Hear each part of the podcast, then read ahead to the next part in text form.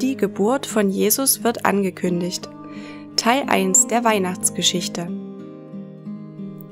Das ist Maria.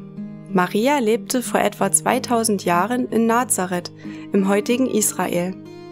Eines Tages, als Maria gerade allein war, kam ein Botschafter Gottes zu ihr, ein Engel. Maria erschrak, aber der Engel redete mit ihr.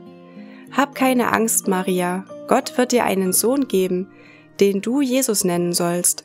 Er wird der Sohn Gottes genannt werden und wird für immer über die Menschen regieren.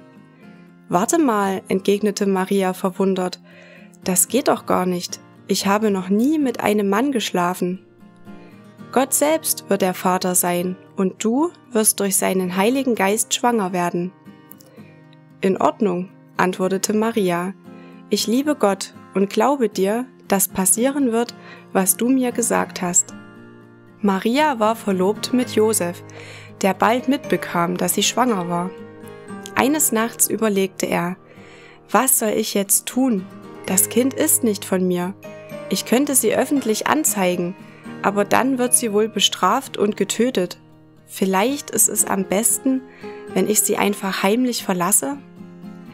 Als er noch so darüber nachdachte, schlief er ein. Im Traum sah auch er einen Engel, der ihm sagte, Josef, heirate Maria, das Kind ist wirklich von Gott. Nenne ihn Jesus, denn er wird die Menschen von ihrer Schuld befreien.